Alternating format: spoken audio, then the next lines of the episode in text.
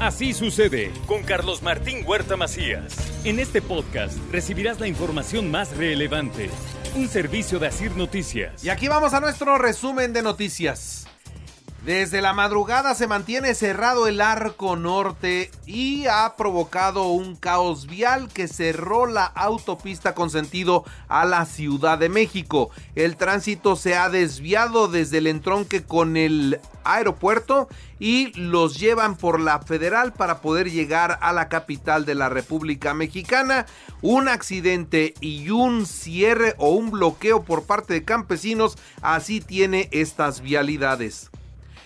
Andrés Manuel López Obrador y el gobernador del estado Sergio Salomón Céspedes inauguraron la industria militar asentada en la célula. Esa célula que construyó Mario Marín hoy se convirtió en un complejo militar donde se elabora el armamento, donde se elabora la ropa, los uniformes y muchas cosas más que requiere el ejército mexicano. Se concluye la construcción de este importante complejo de la industria militar. Se invirtieron cerca de 10 mil millones de pesos para la industria militar, aquí donde estamos. Entre muchas otras acciones y obras que ha realizado la Secretaría de la Defensa Nacional. Por eso, mi agradecimiento al ejército. Y luego el presidente nos dio una muy, buena, una muy buena noticia a Puebla. Voy a regresar a Puebla a levantar la bandera blanca en materia de salud y vengo a inaugurar el hospital de San Alejandro. Esta es una muy buena noticia. Él dice que va a dejar inaugurado el hospital de San Alejandro. El gobierno vamos a inaugurar el hospital que está a cargo del seguro. Este, le informo, presidente, que el hospital de el IMSS San Alejandro eh, fue dañado durante el último temblor y no se pudo hacer la demolición hasta que en el gobierno de usted llegan. Es una demolición muy compleja, el ejército lo estuvo revisando. Y bueno, así que el presidente termina su periodo el último día de septiembre. Estará en Puebla para inaugurar San Alejandro. Puebla es el segundo lugar en asalto a transporte de carga, el sexto lugar nacional en robo de vehículos y el octavo en trata de personas. Esto lo informó también en el marco del evento el secretario de la Defensa Nacional Luis Crescencio Sandoval. Tres municipios tienen el 33% de la población, lo que es Puebla, Tehuacán y San Martín Texmelucan. Ahí concentran 2.1 millones de habitantes. Sobre la incidencia delictiva que tenemos en el estado, hay eh, tres delitos que están en los primeros lugares. Y bueno, por otra parte anuncia el gobernador una nueva inversión de electromovilidad en el estado de Puebla. Hablamos de 942 millones de dólares. Se logró traer una inversión, una nueva inversión de Volkswagen de México por 942 millones de dólares para potenciar ya la electromovilidad en el estado y que pase la planta de autocombustión a electromovilidad. En infraestructura hemos emprendido varios proyectos de forma conjunta y gracias a su apoyo, destaco. En otras buenas noticias, ayer el presidente celebró el fin de la huelga en Audi, pero volvió a hablar bien del gobernador poblano Sergio Salomón Céspedes Peregrina, con quien dice, trabajaré hasta el último día del gobierno. El gobernador es un buen promotor para atraer inversiones a Puebla. Esto que se logró de una inversión de cerca de mil millones de dólares en Volkswagen para los carros eléctricos es una reconversión importante. El aumento salarial en Audi podría generar un efecto dominó en otras empresas de la transformación. Esto es lo que dice la Cana Sintra. Dos, dos gasolineras y un supermercado de Puebla con los precios más bajos del país. Esto es lo que revela la Profeco. Las carreteras federales de Puebla requieren urgente mantenimiento y no hay presupuesto para poderlo hacer. Esto es lo que dijo Gustavo Vargas Constantini, presidente de la Cámara de la Construcción.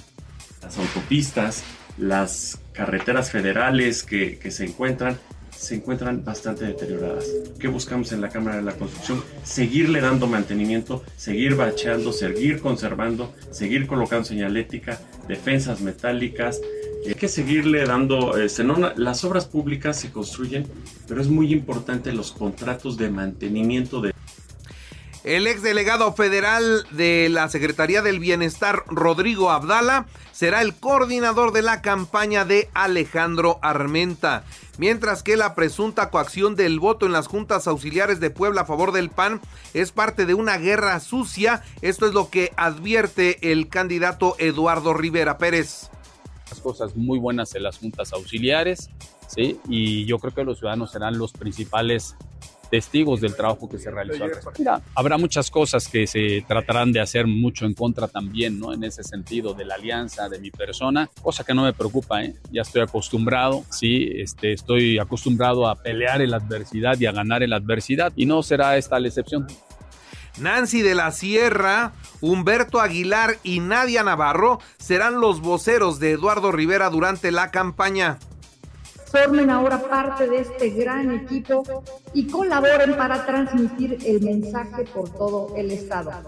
Queremos hacer llegar a todos los 217 municipios esta narrativa de que sí hay de otra, de que sí podemos tener un mejor rumbo para Puebla y bueno, el Partido Acción Nacional, le digo, ya definió que tiene que ser mujer la candidata en San Pedro, San Andrés y Amozoc. Así que los candidatos del PAN en estos tres municipios tendrán que ser mujeres. Por lo pronto, a la vista solo está Lupita Cuautli en San Andrés Cholula. Ella será la candidata del PAN a la presidencia municipal de San Andrés Cholula, Lupita Cuautlin. En otras noticias, el Ayuntamiento de Puebla puso en marcha la planta de aprovechamiento de residuos en su fase de pruebas. Ahí estuvo el alcalde Adán Domínguez.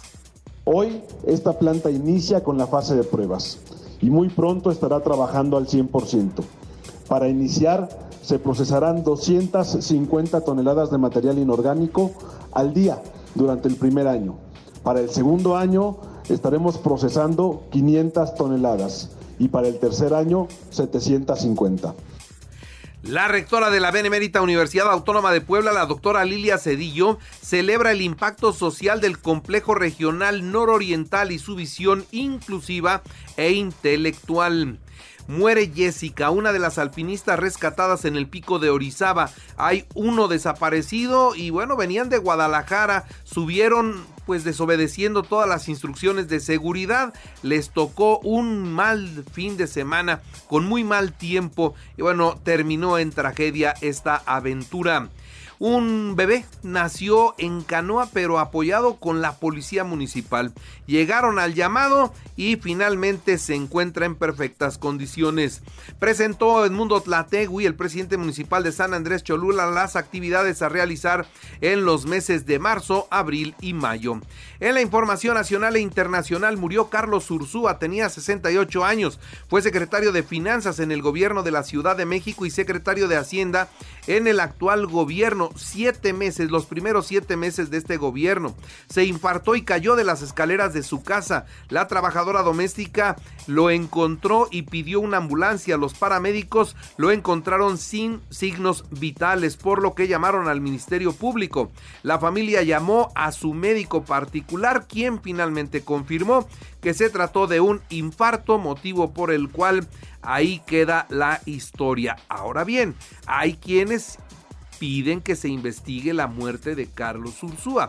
Y bueno, naturalmente esto sucede cuando muere un personaje de la talla de este financiero tan destacado en México. Xochitl Galvez lamentó la muerte de Carlos Ursúa y dijo que le hará mucha falta al equipo. Recientemente se había incorporado a este grupo. La clave de la democracia es la transparencia. Esto es lo que se dijo durante la firma de un convenio entre la Suprema Corte de Justicia de la Nación y el INAI. Buscan fortalecer la cultura de la transparencia. La Secretaría de Hacienda logró incrementar la recaudación durante el mes de enero hasta en un 4.7%. Lograr lograron recaudar 475.066 millones de pesos. La Secretaría de Infraestructura y Comunicaciones y Transporte se quedó en espera de 11 mil millones de pesos para el mantenimiento de las carreteras. Se desconoce la causa, pero no hay dinero para dejar en buen estado la red carretera del país. Así que los constructores se quedaron en espera de los resultados de las licitaciones. Nuevo movimiento de la Coordinadora Nacional de la Educación en Oaxaca. Suspenden clases hoy y van a cerrar todas las carreteras y van a tomar las casetas de peaje de sus autopistas. Ahora en Morelos, la Iglesia Católica pretende que sus obispos se acerquen a la delincuencia organizada para intentar negociar una tregua. La sociedad ha sido muy golpeada en estos tiempos y buscan la paz. La Fiscalía de Guanajuato señala que algunos de los policías asesinados en esa entidad estaban vinculados a grupos criminales. En los deportes, Puebla Pachuca a las 7 de la noche, partido de la jornada 9 y Necaxa Guadalajara a las 9. El Puebla presentó su fotografía oficial, presume el arte barroco de la Capilla del Rosario. La comisión disciplinaria investiga y seguramente va a castigar al director técnico de Tigres, a Robert Dante Siboldi. Se metió al campo y le dio de patadas a un jugador de Cruz Azul y están muy claritas. El Inter de Milán, Atlético de Madrid y PSV Eindhoven Borussia Dortmund a las 2 de la tarde en la Champions y en la Fórmula 1. Eh, pues están, están presionando a Red Bull para solucionar la demanda que presentaron sobre su director Christian Horner. Y bueno, previo ya al arranque de la temporada. ¿Qué va a pasar en Red Bull? Todo sigue siendo un misterio. Así sucede con Carlos Martín Huerta Macías. La información más relevante ahora en podcast. Sigue disfrutando de iHeartRadio.